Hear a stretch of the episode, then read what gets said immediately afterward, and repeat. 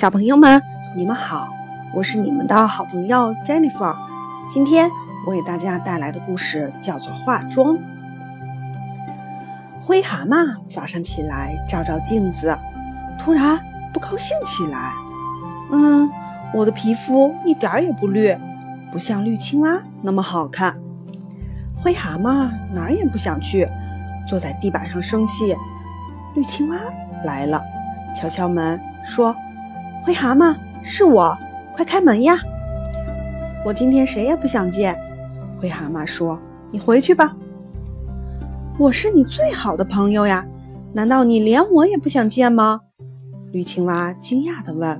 “不见。”灰蛤蟆气冲冲地回答。灰蛤蟆为什么不高兴？他到底是怎么了？我得让他重新快乐起来。绿青蛙绕到窗子旁，从窗。跳进屋子里，想尽一切办法逗灰蛤蟆笑，可是灰蛤蟆紧绷着脸，就是不笑。绿青蛙挠它的痒痒，它不笑；说笑话给它听，它不笑；跳滑稽的舞蹈给它看，它还是不笑。绿青蛙一点办法也没有了，坐下来陪灰蛤蟆一起生气。灰蛤蟆不好意思了。只好告诉绿青蛙，它为什么不高兴。嗯，我的皮肤一点也不绿，没有你好看。可惜我不能把我的皮肤换给你呀。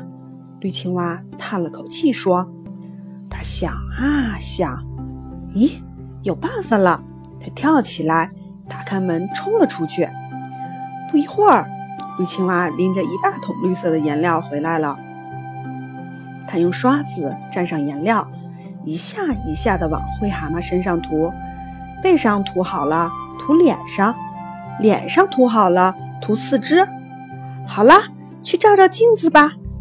绿青蛙放下刷子说：“站在镜子前，灰蛤蟆满意的笑了。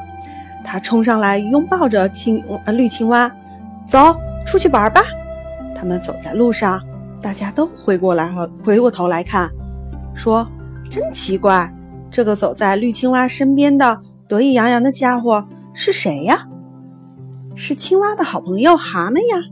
灰蛤蟆回答。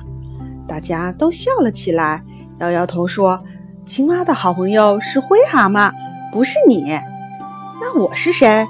灰蛤蟆低头看自己说：“为了做青蛙的好朋友，我还是做回灰蛤蟆吧。”这时候，天空突然下起雨来。哗哗的雨水冲走了灰蛤蟆身上的颜料，灰蛤蟆又变成了原来的模样。青蛙的好朋友还是我，这真好。灰蛤蟆说着，和绿青蛙手拉着手向前面走去了。好了，今天的故事就讲到这里了，小朋友们再见。